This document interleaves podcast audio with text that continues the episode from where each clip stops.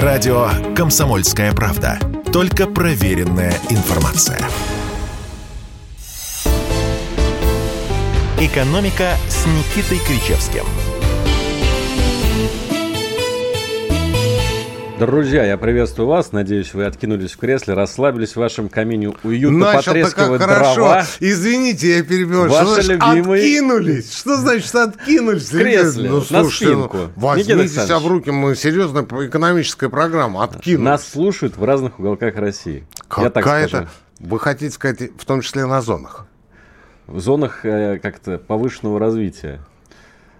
Или опережающего. Опережающего. Опережающего. Вот, опережающего развития. Никита Кричевский, ваш любимый экономист, э, профессор, и Алексей Иванов, скромный соведущий на радио «Комсомольская правда». Главный экономист э, «Комсомольской правды» в целом. Алексей Иванов. Зовите меня так. Вас будем звать Никита Александрович. Мне нравится слово. Итак, а, давайте перейдем к новостям. Никита Александрович, самое главное, вот, что я терпел вам э, донести в эфире, вопрос, который у меня был на устах последние пару дней, что происходит с зерновой сделкой. То мы из нее вышли, то снова в нее вошли. Никита Александрович, э, в чьих интересах э, все то, что происходило за минувшие семь дней? А то вы не знаете. Нет? Вот я у вас спрашиваю. Вы знаете? Это... Вы, как главный экономист «Комсомольской правды», не можете не знать. В чьих интересах это происходит? В интересах э, Ротшильдов, транснациональных корпораций, э, зернотрейдеров. Вам надо другого соведущего. Э, который, который будет рассуждать про Ротшильдов. Про криптоколонии. Да, в интересах, в интересах двух сторон. В интересах, в первую очередь, Украины, во вторую очередь, Турции. А может быть, порядок следует изменить в первую очередь Турции, да и, скорее всего, так, во вторую очередь Украины. Но то, что не в нашу сторону, это совершенно очевидно. Я сегодня утром у себя в телеграм-канале опубликовал текст э, э, пресловутой Черноморской инициативы, правда, он по-английски, но Google в помощь, там переводчик есть, и у нас тоже в наших поисковиках есть переводчики. Копируйте, там две странички буквально, копируйте этот текст и получаете его на русском языке. Так вот, пункт 3 эта инициатива, этого соглашения гласит, что а, происходит а, экспорт с территории Украины, с черноморских портов Украины происходит экспорт зерна, а, зерновых, ну, соответственно, а, масла подсолнечного масла, а, сопутствующих продуктов жмыха, а, кукурузы. Дальше идут удобрения – без указания конкретной стороны. А вот дальше идет аммиак. И вот это меня, честно говоря, Алексей Валерьевич очень, очень сильно напрягло, потому что а, человек я уже не молодой, а, знаю я много, еще больше я забыл.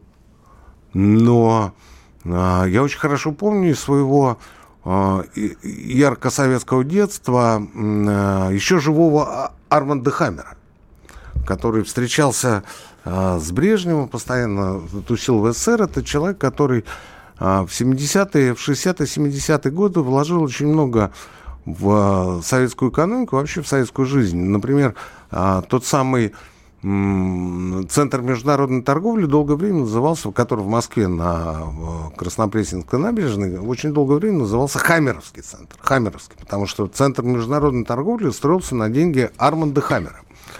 А, но Хаммер известен и знаменит не только Хаммеровским центром, но также а, тем, что на его деньги был построен Тольятти Азот. И самое главное, аммиакопровод. Тольятти Одесса. Тольятти да. Одесса который служил верой и правдой Советскому Союзу на протяжении нескольких десятилетий. И даже после распада СССР а, это был аммиакопровод э, по рангу, соответствующий газопроводам, который, газопроводу, который идет по территории Украины, и, собственно, нефтепроводам, которые идут через территорию Беларуси. То есть вот, ну, Дружба, как, как да, называем. Некая, некая такая межнациональная, межгосударственная скрепа. И Тольятти Азот, который, собственно, и производил этот аммиак, и производит его до сих пор, на протяжении десятилетий отправлял по аммиакопроводу это сырье в Одессу. Дальше оно перегружалось в аммиаковозы и экспортировалось во все страны мира, а это исходное сырье для производства очень многих видов удобрений. И вот что самое интересное, я посмотрел на этот пункт 3 и начал вспоминать, а был ли какой-либо разговор по поводу аммиака. Потому что там прям предметно написано «аммиак». Ну, ничего про него не говорится. А, из чего я делаю вывод, что это, конечно, интересно. А, Турция, она заинтересована в экспорте с территории Украины зерна, и сама Украина, потому что она получает какие-то там определенные копейки. А, мы с этой э, черноморской инициативы не получаем ничего, потому что мы не можем экспортировать свое зерно, а если можем, то в минимальных количествах. Ну и дальше идет разговор о том, что мы не можем экспортировать с нашей территории удобрения. А про аммиак, про вот я вообще ничего не говорю. Ну, кстати, аммиак, аммиак, вот, который идет из Тольятти, он же поступает не просто на суда, он поступает в Одесский припортовый завод. Да. То есть это да. он там еще перерабатывается. Да, а после этого идет на экспорт. Это была огромная статья э, экспорта, что в Советском Союзе, что в России. И в аммиакопроводе были заинтересованы Украина и Россия. А что касается самого Арманда Хаммера, я же не зря сказал, что я живу достаточно давно и по, много чего знаю. А, он еще, будучи чуть ли не мальчишкой, в 20-х годах познакомился с Лениным. И первые деньги сделал, будучи э, пройдохой с рождения, сделал на сотрудничестве с молодой Советской Республикой, э, с которой никто не, не хотел связываться. А вот он приехал и каким-то образом вот терся в доверии и получал определенные подряды здесь и находил партнеров там. Он был посредником. Не зря же я сказал, что это пройдоха. Но настоящие деньги, настоящие миллиарды он заработал а, в начале 30-х годов, когда в стране полным ходом в Советском Союзе шла коллективизация, и, естественно, разразился голод. Ну, потому что не хватало ни зерна, ни а, хлеба, ни продуктов, ничего. И вот тогда появился так называемый Тарксин, торговый синдикат, который был специально а, инициирован и сделан для того, чтобы советские люди, а, ну, скажем так, предполагалось городские, да, будут нести туда а, Золото. ювелирку, золото, а, иконы, произведения искусства и прочее, прочее, будут все это дело сдавать, получать э, взамен натуральные продукты. Ну вот, хлеб, подсолнечное масло, колбасу, там, ну все что угодно. А, я вам должен сказать, что вот я достаточно плотно в свое время занимался этой темой, я вам должен сказать, что а, в 1932 году Тарксин по валютной выручке был номером один в Советском Союзе, опередив экспорт хлеб, экспорт лес – а, нефтяные поставки за рубеж. Главным был Тарксин. И золото, которое переправлялось за границу, где-то легально, где-то не очень, э, там переплавлялось и, в общем, э, шло на оплату, э, в первую очередь, индустриализации.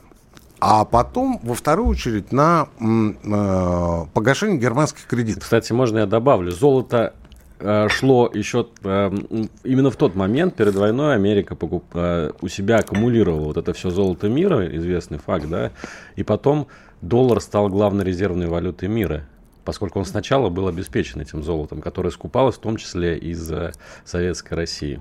И к этому приложил руку тот самый а, спонсор, создатель аммиакопровода. Толеть Одесса.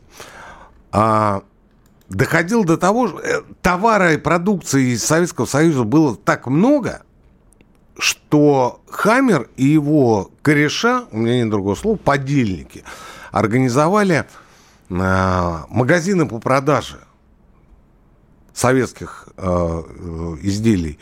Э, я даже не знаю, как это назвать. Ну, не антиквариат, золото, там, бриллианты. То есть произведения искусства, по большому счету, да, организовали чуть ли не в каждом городе.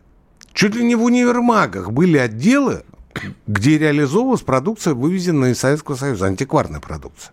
То есть люди здесь а, умирали голодной смертью, ну, не сказать, что умирали, но жестко голодали. А в это время кто-то поднимал огромные деньги и становился миллиардером уже там, в 30-е годы. Потому что в Америке, я напомню, в те времена была Великая депрессия, из которой Америка выскочила только с началом Второй мировой войны. А, ну и, наконец, э, последнее, что в, в этой связи приходит в голову, это я тоже описал сегодня утром у себя в телеге, это то, что масштабы бедствия, вот той катастрофы, они были поистине страшными. Трагическими, потому что вот э, э, э, господа украинцы быстренько обозвали эту историю Голодомором и приватизировали ее. На самом деле приватизировать ее нужно было нам, потому что э, в средней полосе, э, в, э, например, на Средней Волге, Саратов, Алексей Валерьевич, Саратов, там, где были немцы по Волге, э, и прочее, прочее, по, количество населения в тот период сократилось почти на четверть. Во многих регионах почти люди бежали, люди бежали. А где-то в средней полосе а, количество населения снизилось на четверть, а, например, на Дальнем Востоке, во многих регионах Дальнего Востока, она в то время выросла в два раза. Потому что там можно было прокормиться. Люди бежали из центра, бежали. Хорошо, а вопрос. кто-то, а кто-то зарабатывал деньги. Сегодня есть Арманд Хаммер, человек, который зарабатывает на всей этой трагедии, прямо скажем. Огромные миллиарды, миллионы, триллионы. Вне всякого сомнения. Вне всякого сомнения, если мы его сегодня не знаем, это не значит, что его нет. Он появится, он будет известен. Просто сегодня э, есть публичные контакты, есть контакты непубличные. И нельзя говорить о том, что э, вот э, сегодня Хаммера нет. Все есть. И таких Хаммеров сегодня вокруг э, Российской Федерации крутится множество. Множество. Что в том числе свидетельствует о том, что не все так плохо и никуда мы не денемся. Друзья, это мы о зерновой сделке. Сейчас небольшая реклама и выпуск новостей. Через несколько минут мы снова в эфире. Начинайте день с правильным настроем. Слушайте программу «Утренний Мардан» на радио «Комсомольская правда». Вот сейчас они начнут выяснять, кому нужны эти украинские женщины и дети. Выяснять, что никому. А я вам скажу, кому они нужны. Они России только нужны. Вот есть единственная страна, которой есть дело до этих людей. Как бы многие из них Россию не проклинали. В какой бы ненависти этих детей не воспитывали. Есть в мире только одна страна, которая к этим детям относится как к своим детям. Это Россия. Включайте радиоприемники каждое утро в 8 часов по московскому времени. «Экономика» с Никитой Кричевским. Профессор Крыльчевский, Алексей Иванов. Обсуждаем последние и предпоследние экономические новости. Ну вот про предпоследние, наверное, следующее. Бизнесмен Олег Тиньков э, написал э, в соцсетях, что он выходит из российского гражданства. Через несколько часов пост удалил, но, как говорится, осадочек остался. Ну, глупый человек, Алексей Валерьевич. Кстати, э, за день до него э, о таком же решении со- сообщил еще один российский миллиардер, менее известный широкой публике, но хорошо известный в узких кругах, Николай Сторонский, основатель стартапа «Револют». А чей он сын? Наверное, Сторонского, но я не знаю, чей он сын. А Я имею в виду не фамилию папы, а его должность, род деятельности. Ну, просветите. Это один из топ-менеджеров «Газпрома». Ах, вот оно что. Мгм. От- есть- а- оттуда миллиарды. Мечты сбылись. Но вот Николай Сторонский, да, живет давно за пределами России, кстати, молодой достаточно бизнесмен, но вот он тоже заявил о выходе из российского гражданства. Какое ваше отношение к этому? Слушайте, у меня отношение такое же, как у глубинного народа. Не то, что крайне негативное, а а, ощущение ненависти к этим людям. Потому что, смотрите, ведь э, э, помните, я как-то вам говорил, что в 90-х годах, когда у директора Интерпола того периода спросили, как он относится к русским миллиардерам, он сказал, у вас миллиардеры назначенные. Назначенные. Как я могу к ним относиться, если они назначены? Они ничего не сделали, они а, появились в нужное время в нужном месте и, обладали а, определенным пройдушеством, пронырливостью и умением договариваться о долях с чиновниками и бандитами. Ну, кто-то был, кто-то был в э, форме, у кого-то погоны торчали из-под свитеров, у кого-то на трениках, э, на коленях были пузыри. Кто-то, говорят, шашлык хорошо умел жарить. Кто-то цветами торговал. Вот. Кто-то с кем-то вместе рос, учился, занимался спортом в различных секциях. Всяко бывало. Ну вот а, каким образом можно этих людей причислить к тем, кто сам себя сделал self-made man, и к тем, кто а, добыл свое состояние тяжелым, кропотливым трудом? Да ни- никак, никто там не вписывается. Кто-то а, является назначенцем от ОПГ, долгое время живет за границей и сейчас э, громогласно отказывается. Хотя, в общем, для кого не секрет, что этот назначенец, э, по сути, здесь председатель, который э, сохраняет капитал этого ПГ. Кто-то, как Сторонский, поднялся на деньгах, откатах, взятках. Ну вот пока вы не сказали о его папы. происхождении, я думал, что как раз это пример self-made man, который... Ни в коем случае. Пример self-made man это Павел Валерьевич Дуров. То есть человек, которого пытались загнобить один раз с э, социальной сетью ВКонтакте, он уехал за границу и сделал еще более крутую социальную сеть под названием Телеграм. ВКонтакте была... Где мы теперь все обитаем. Да, ну потому что ВКонтакте перешла под э, крыло российских бизнесменов, и особо после этого не развивалась. Ну посмотрим, как сейчас будет, когда она э, поменяла своих владельцев. А что касается телеги, так телега начиналась, я же помню, как это, ну, менее 10 лет назад, а в России считалось, что если у тебя там, предположим, ну, там 5, 6, 7 тысяч подписчиков, то это очень-очень хорошо. А если уж 10, то ты чемпион, то ты просто чемпион. Сегодня все знают, что далеко не редкость э, телеграм-канала с, с миллионом подписчиков и более. Это обычно по нынешним временам явление. Другой вопрос, что а, Качество телеги определяется не количеством подписчиков, а теми персонами, которые их читают. Есть масса небольших каналов, таких как, например, «Хроники пикирующего капитализма», которые обладают... Ну, здесь я не буду да, скрывать ничего. Я Это телеграм, да, да. телеграм-канал господина Иванова, главного экономиста комсомольской правды. Вот. А, главное, кто читает.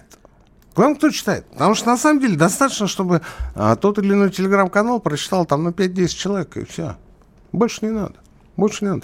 А, и не только телеграм-канал. Тех самых людей. Тех самых, да. Не только телеграм-канал. Я очень хорошо помню, как э, в году 2017 я написал на основе огромного фактического материала совершенно разгромную статью по поводу действий губернатора Ивановской области, господина Конькова, который был заинтересован в том, чтобы в, на Ивановской земле а, был создан Ивановский э, химический комбинат. А этот комбинат создавался господином Голубовичем на деньги Ходорковского. Ну, это мое предположение. Масса, масса информации зашитой, масса ссылок, гиперссылок, масса фактуры, которую никто не оспорил, никто. Ну, хоть бы кто-то сказал, что это неправда. Ничего подобного. Ничего подобного. Все было принято. Э, тот текст на сайте запрещенной ныне радиостанции, по которой, на волнах которой э, сегодня вещает структура Rush Today, тот текст прочитал несколько тысяч человек. Ни о чем. Но через несколько месяцев Конькова сняли. И даже возбудили уголовное дело. Ну, то есть вот несколько тысяч человек. Вот цена вопроса в телеграм-канале. Это называется целевая аудитория. Да, да вот у тебя там миллион подписчиков, ну супер, ну круто. Ну, наверное, это имеет а, влияние на а, стоимость рекламы у тебя в канале. Э, Никита Александрович, ну мы отвлеклись от ренегатов. Так вот я к тому, что а, глубинный русский народ этих людей ненавидит. Ненавидит по-черному. Потому что, повторюсь еще раз, они не заработали эти деньги, как Дуров. Или, как, например, тот же Волош. Да?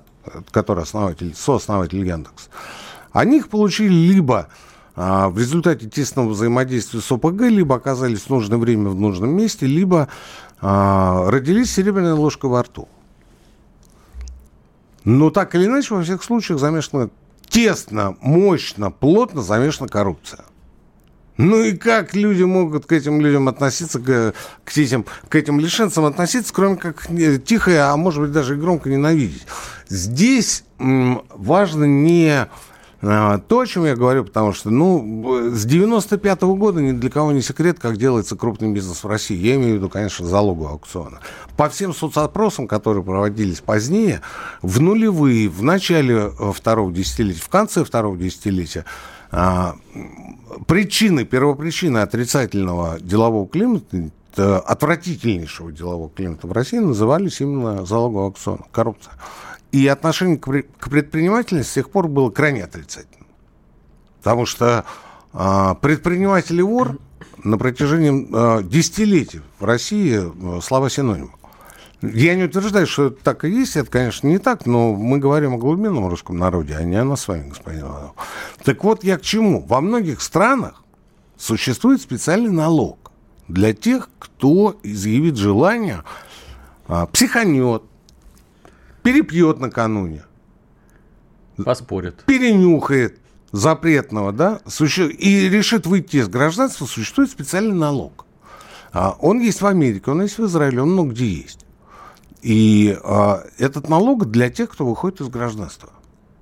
Причем, если мы берем Америку, а, то в Америке существует принцип а, глобального налогообложения твоих доходов. Не просто то, что ты заработал внутри Америки, а то, что ты заработал вообще везде. В России, в Америке, а, на островах Зеленого мыса, не принципиально. А, Поэтому люди 20 раз подумают, прежде чем выходить. вход рубль, выход два. Да. А в России что хочешь, то и делать. Вот, кстати, Дмитрий Песков, э, пресс-секретарь президента, заявил, что решение Сторонского и Тинькова – это их право, это их личное дело. Оба уже не участвуют в предпринимательской жизни России. Их бизнес практически прекратил существование в нашей стране. Так что- О, Песков может многих вещей не знать э, э, по поводу бизнеса Сторонского, ну, скажем так, его папа хотя бы, семьи, семьи Сторонских, и по поводу бизнеса господина Тинькова. Ну да, банк Тинькова принадлежит господину Потанину Интерос. Ну, чего?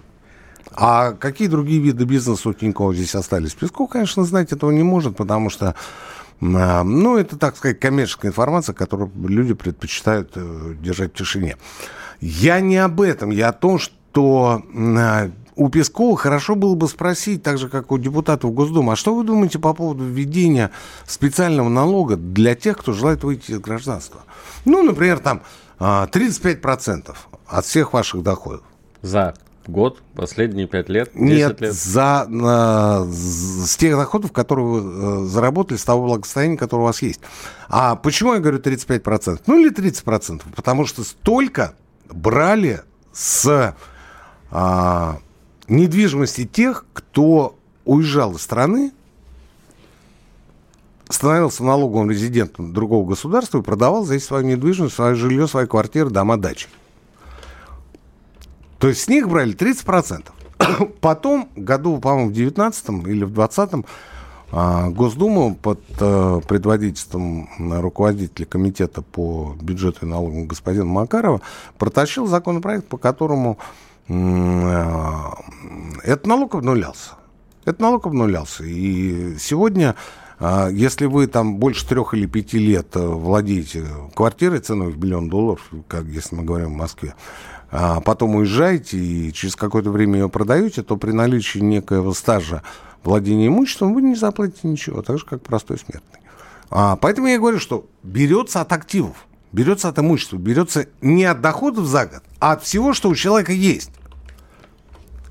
И неважно где, в России, в Америке или на тех же островах Зеленого мыса. 30% процентов заплати и кидай свою краснокожую паспортину хоть в самый Кремль, хоть в логово кровавого путинского режима. Ну, кстати, довольно много еще у нас миллиардеров живет за границей. Мне даже интересно, последует ли кто-то примеру Тинькова и Сторонского. Ну, давайте поговорим об этом после выпуска новостей. Никита Кричевский на радио «Комсомольская правда». Я напомню, никуда не переключайтесь. Мнений много, а реальность одна. Слушайте программу «Реальность Виттеля» на радио «Комсомольская правда». Журналист Игорь Виттель знает, что происходит в мире на самом деле и готов поделиться этой информацией с вами. Надо называть инагента, я просто не знаю, он там иноагент или просто предатель или собака. Человек, которого нечего отнять, он абсолютно свободен. Ради уничтожения России они готовы сейчас вот на все, на глобальный вот этот бада-бум или, по крайней мере, на экономический уже окончательный, как бы это так мягко сказать, звездец. Включайте радиоприемники каждую среду в 7 часов вечера по московскому времени. «Экономика» с Никитой Кричевским. Это радио «Комсомольская правда». Это ваша любимая передача об экономике. Никита Кричевский и Алексей Иванов. Э, Никита Александрович, вот чем занимается на этой неделе Госдума и Министерство промышленности и торговли Российской Федерации, так это обсуждением, нужно ли возрождать в России госплан. соответствующий запрос, а, и Совет Федерации поучаствовал, сенатор Андрей Кутепов отправил соответствующий запрос, а Василий Осьмаков, первый замглавы Минпромторга, заявил, что экономика России вообще-то основана на рыночных принципах, поэтому возрождение госплана неуместно, но э, в рамках государственного оборонного заказа можно подумать о чем-то подобном. Вы Продол- согласны? Продолжите, продолжите. Да. Я, я ищу высказывание вашего друга господина Мардана по поводу депутатов Госдумы. Сейчас ну, найду. Может, ну, не Мне кажется, просто это чем-то похоже на то, что вы говорили. А, о том, что нельзя быть немножко беременным. Вот Василий Осьмаков, он предлагает а, госплан создать, но в рамках только оборонзаказа.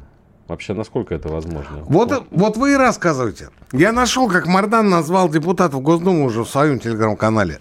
Стадо бессмысленных мурзилок. Точная цитата. Слушайте, я уже переживаю за Сергея Александровича. Думаете? Вот поэтому переживаю. Не продолжайте, а то накликаем. А, ну и рассказывайте про Первую мировую про Первую мировую. Давайте. А мы сейчас с профессором... Будьте, будьте главным экономистом Комсомольской правды. Хорошо, мы, мы вспоминали такую аббревиатуру из четырех букв, не ГКЧП, а ЦВПК, Центральный военно-промышленный комитеты, которые существовали во время Первой мировой войны. Это было как раз, наверное, что-то вроде госплана, только э, идея была не государственная, а частная. Э, торгово-промышленные круги объединились для того, чтобы централизованно картельно, я бы даже сказал, поставлять вооружение в армию. Э, закончилось это двумя вещами, как мы сейчас с профессором обменялись перед эфиром. Во-первых, гиперинфляция. Стоп, стоп, стоп, стоп, стоп. А это не закончилось. Это привело к... Привело к... А закончилось? Продолжите. А во-вторых, к решению э, государя. Да. Вот привело к этому, а, а сопровождалась действительно гиперинфляция, потому что в 2014-2015 годах царская экономика, царская финансовая система достаточно спокойно переносила тяготы Первой мировой войны. Ну, конечно, были определенные проблемы со снабжением, но сказать, что там были какие-то безумные ценовые скачки, этого нельзя. Опять же, есть масса статистических данных на этот счет, которые подтверждает правоту моих слов. А вот в шестнадцатом году, как заработали вот эти вот комитеты, федеральные, центральные, региональные, а, отраслевые, вот тогда-то все и началось, потому что а, цены начали взвинчивать в разы. Просто в разы, а то и на порядке. И делали это как раз те люди, которые входили в а, ЦВПК. Здесь я снова передаю вам слово. Ну, мне вот интересно, э, естественно, хочется провести историческую параллель. И а есть ли какой-то рецепт для того, чтобы... Сейчас понятно, что гособоронзаказ это будет главное, не побоюсь этого слова, кормушка. Да? Вот как бы сделать так, чтобы она не была разворована? Я должен вас расстроить, боюсь, по моему субъективному мнению, никак. Ну, хотя бы уменьшить размер. Я э, не буду, не буду включать э, прожектор, свет в конце туннеля и говорить, что да мы совсем справимся и так далее. Я просто не вижу силу, которая может это сделать.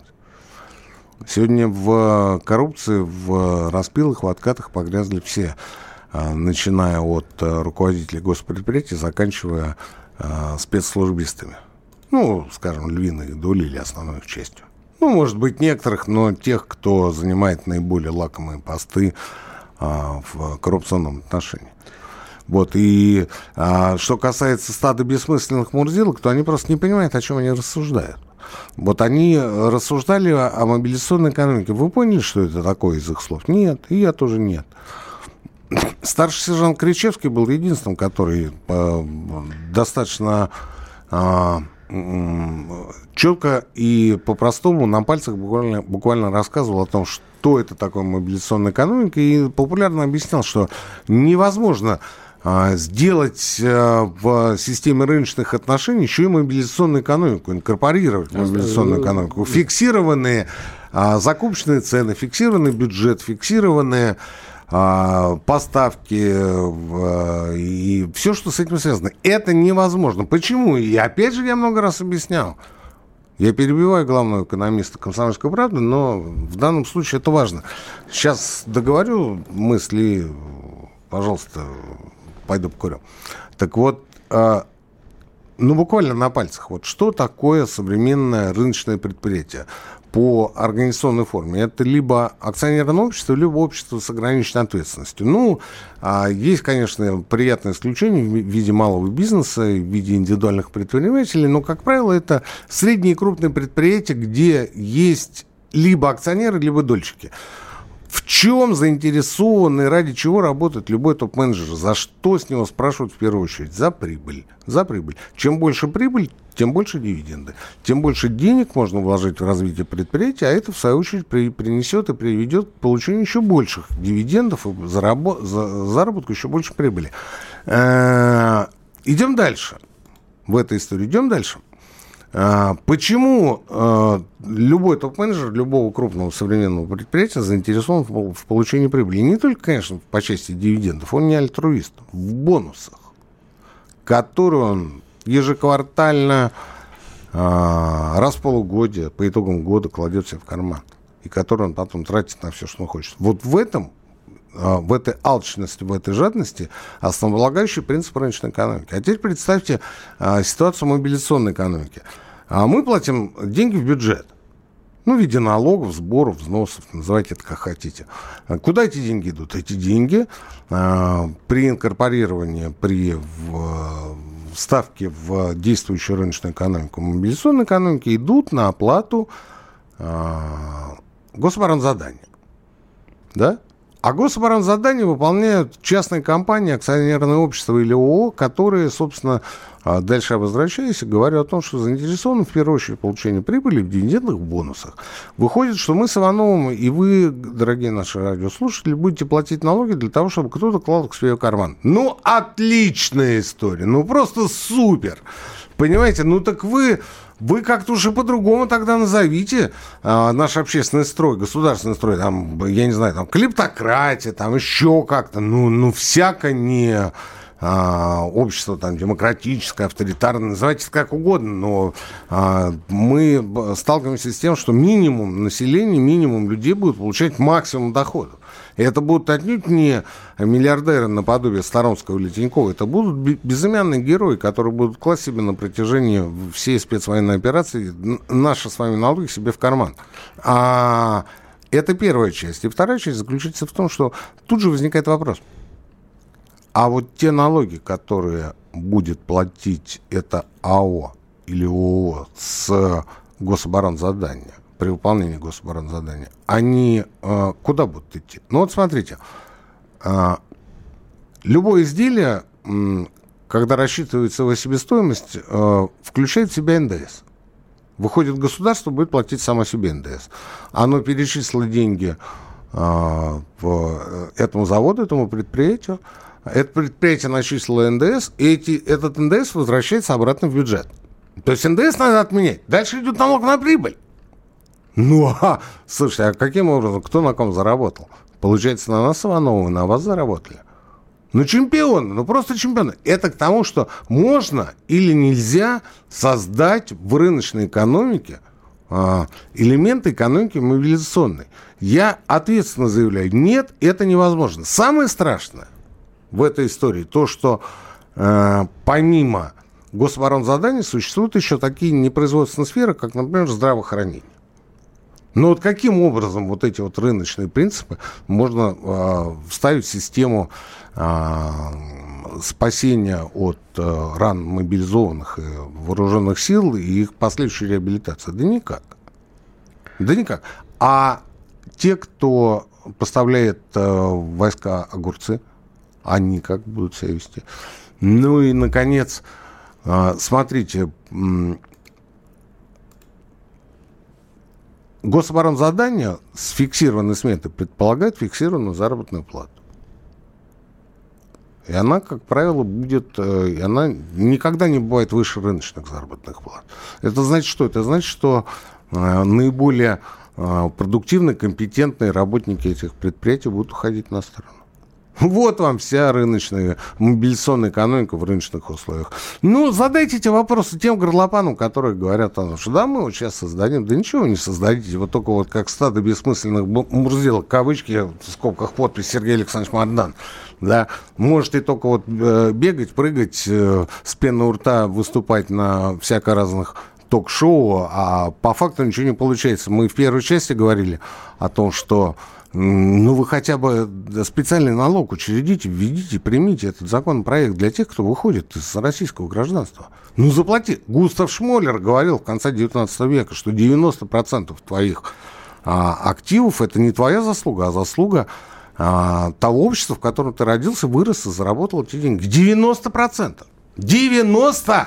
А сейчас вот эти гаврики заработали свои миллиарды, как, как тот же Тиньков, там, Сторонский, который там на папашные деньги поднялся и прочее. Они вот бросают эти свои паспорта, а, нам с вами, извините, врыло, да, и говорят, да, да, ребята, у нас наши миллиарды... Хорошо, что флаги все. не сжигают. Ну, слушайте, мы, э, до этого дойдет, я не сомневаюсь.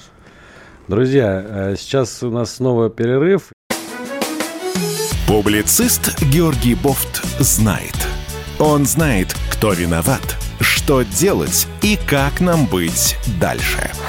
При опросе, кто нассал в подъезде, Обама или вы, э, я думаю, что большинство ответит, что Обама, конечно.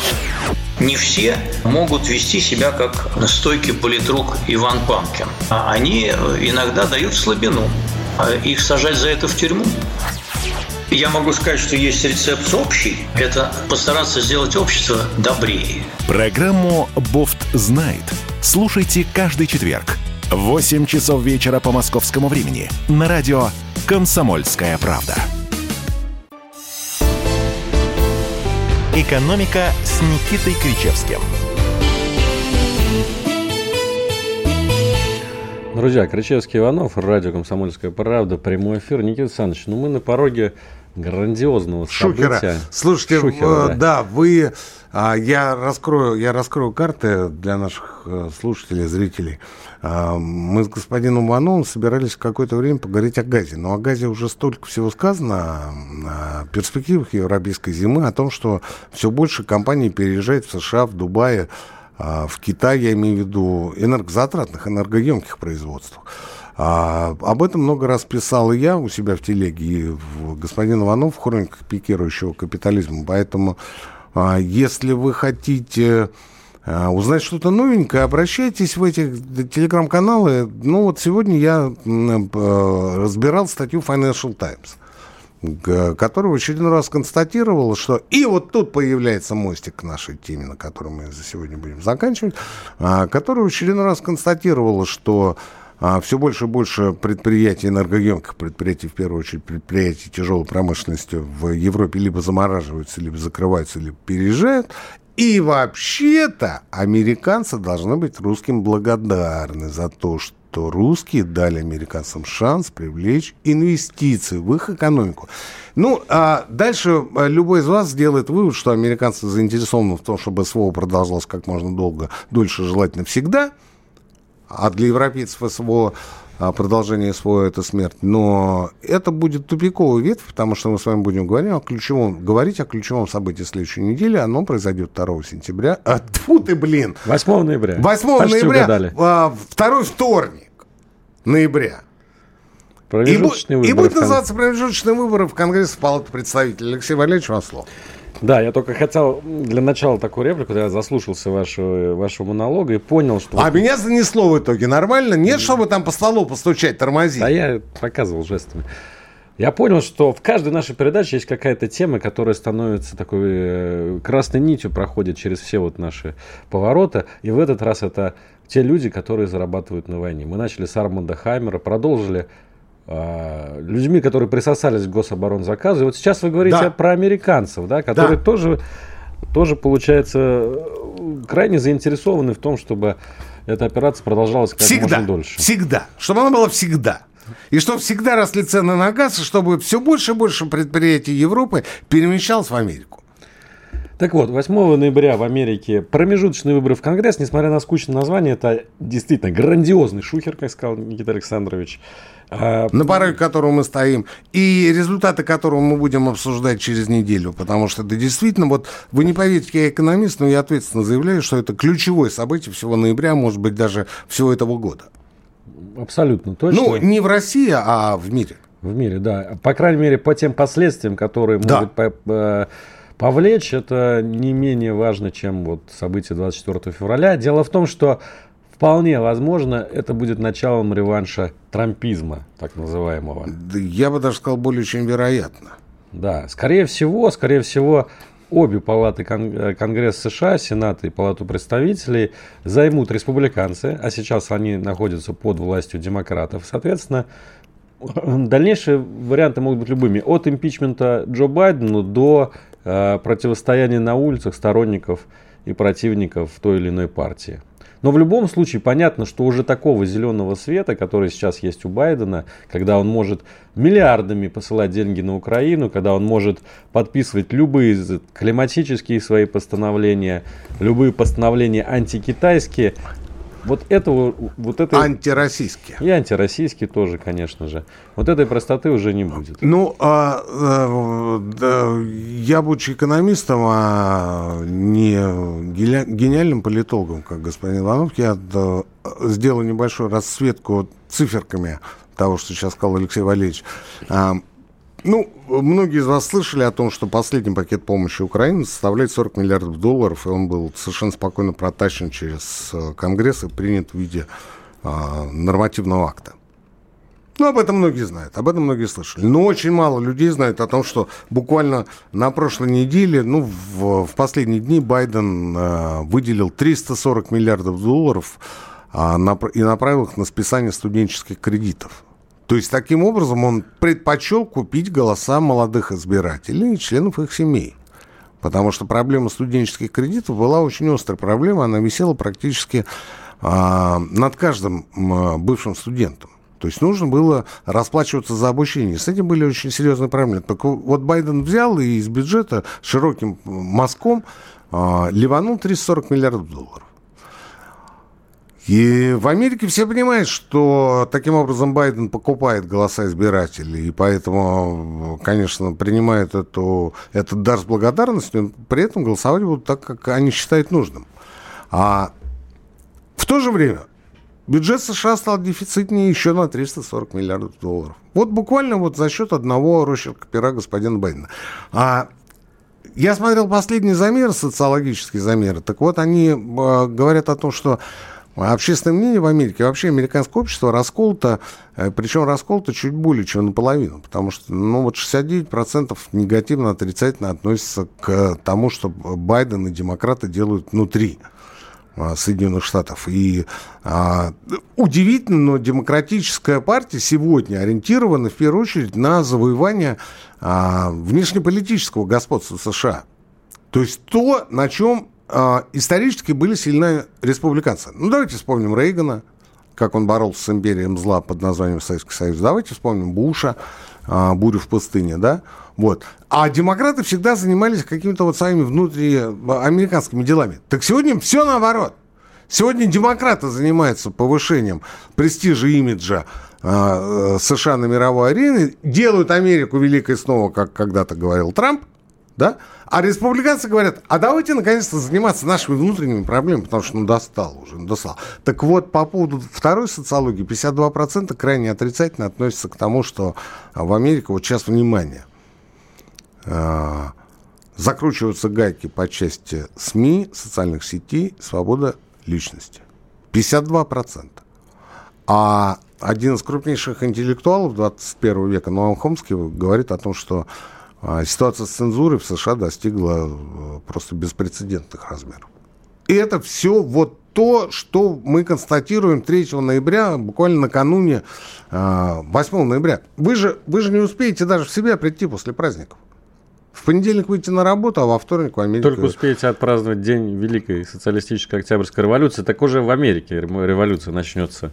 А я бы тут, я бы тут бы ориентировался больше не на то, что а, скажем так, поддержка, не помощь, а поддержка Украине будет снижена и снижена очень серьезно. Дело не в этом. Я бы остановился на том, что американцы, а, новые, новые конгрессмены, сенаторы, скорее всего, будут инициировать импичмент. А в предыдущие два года было 9 попыток а, инициировать импичмент господина Байдена. Ну, все они по понятным причинам, поскольку демократы и там, и там, закончились ничем. Ну, их было 9. Но сейчас, когда ситуация изменится, а изменится она по всем соцопросам, в сторону которую прессовал Алексей Валерьевич, сейчас ситуация будет несколько иная, потому что, а, ну, уже притчу в языцах, говоря старорусским языком, стали многочисленные ляпы господина Байдена.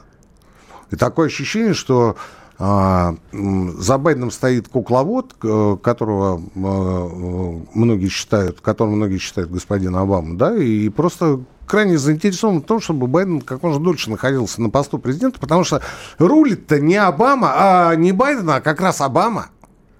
То есть дед вообще не понимает, где он, что он, сколько штатов, какие там люди вокруг него, кто у него вице-президент и кем он вообще а, в этой жизни кому приходится. Ну, деменция просто у деда, деменция, деменция. Он не понимает, он начинает здороваться с воздухом. Он начинает падать на трапах самолета у него какие-то безумные всполохи, понимаете? У меня такое ощущение, что э, он с утра не всегда ориентируется, где он. А что уж говорить о том, что он куда-то приезжает, начинает открывать рот, начинает двигаться. Это, конечно, на руку Обаме и тем, кто стоит за спиной господина Байдена. И все это понимают очень хорошо, и лучше всего это понимают, конечно, американцы. Вы знаете, самый потрясающий сценарий развития событий будет, если демократы удержат власть, ну, вот в кавычках, да, в обеих палатах парламента, ну, Конгресса. Потому что понятно, что сделать это они могут только путем, ну, так скажем, административного ресурса. Вот тут я вспомню, с вашего позволения, вас перебивая – а, историю с голосованием а, Байден-Трамп. Да, 2020 год. Когда на непродолжительное время отключили а, сеть, и за это время количество голосов за Байдена внезапно выросло на 5%. А когда включили, все говорят, ну вот, видите, вот, вот эти несколько минут, они стали судьбоносными. Вот после первого раза, когда это было в 2020 году, ну, шок был такой огромный, что все это закончилось 6 января штурмом Капитолия, как известно, не до, не до конца удавшийся. Ну, там наш был этот, шаман, шаман. Шаман, да, был в оленем такой шкуре. Что будет второй раз – Второй раз, я думаю, американский народ этого точно уже не проглотит, и вот тогда мы увидим такие картинки, которые мы даже в голливудских блокбастерах ну, не, не видели. Не желайте зла никому, тем более а, Боже благослови Америку, как в свое время говорил Борис Николаевич Ельцин, да? А, главное, что нам будет полегче. Нам ну, будет полегче, не будет вот такого наката, нахлеста, что вот нам постоянно будут говорить о том, что а, а, попытки изолировать Россию провалились. Слушайте, ну вот это уже вот модная фраза стала, понимаете? И то она уже набила оскомину.